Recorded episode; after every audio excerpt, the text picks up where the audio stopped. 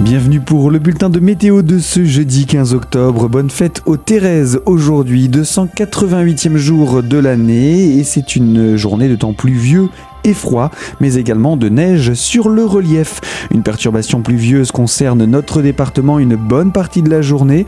Il pleut d'ailleurs dès ce matin avec des températures proches de 3 degrés en pleine. Les flocons, quant à eux, s'invitent des 600 à 800 mètres d'altitude à peine. Le temps change relativement peu cet après-midi, même si la perturbation s'évacue lentement vers la Lorraine. Le temps reste plus sec par contre en soirée. Les températures de leur côté sont dignes de valeurs de novembre à savoir 1 à 3 petits degrés à l'aube, 3 à tout juste 6 degrés au meilleur moment de la journée, et le vent orienté au nord souffle de manière faible, un peu plus sensible sur le relief où il peut atteindre jusqu'à 40 km/h, sinon 30 km/h dans l'ensemble.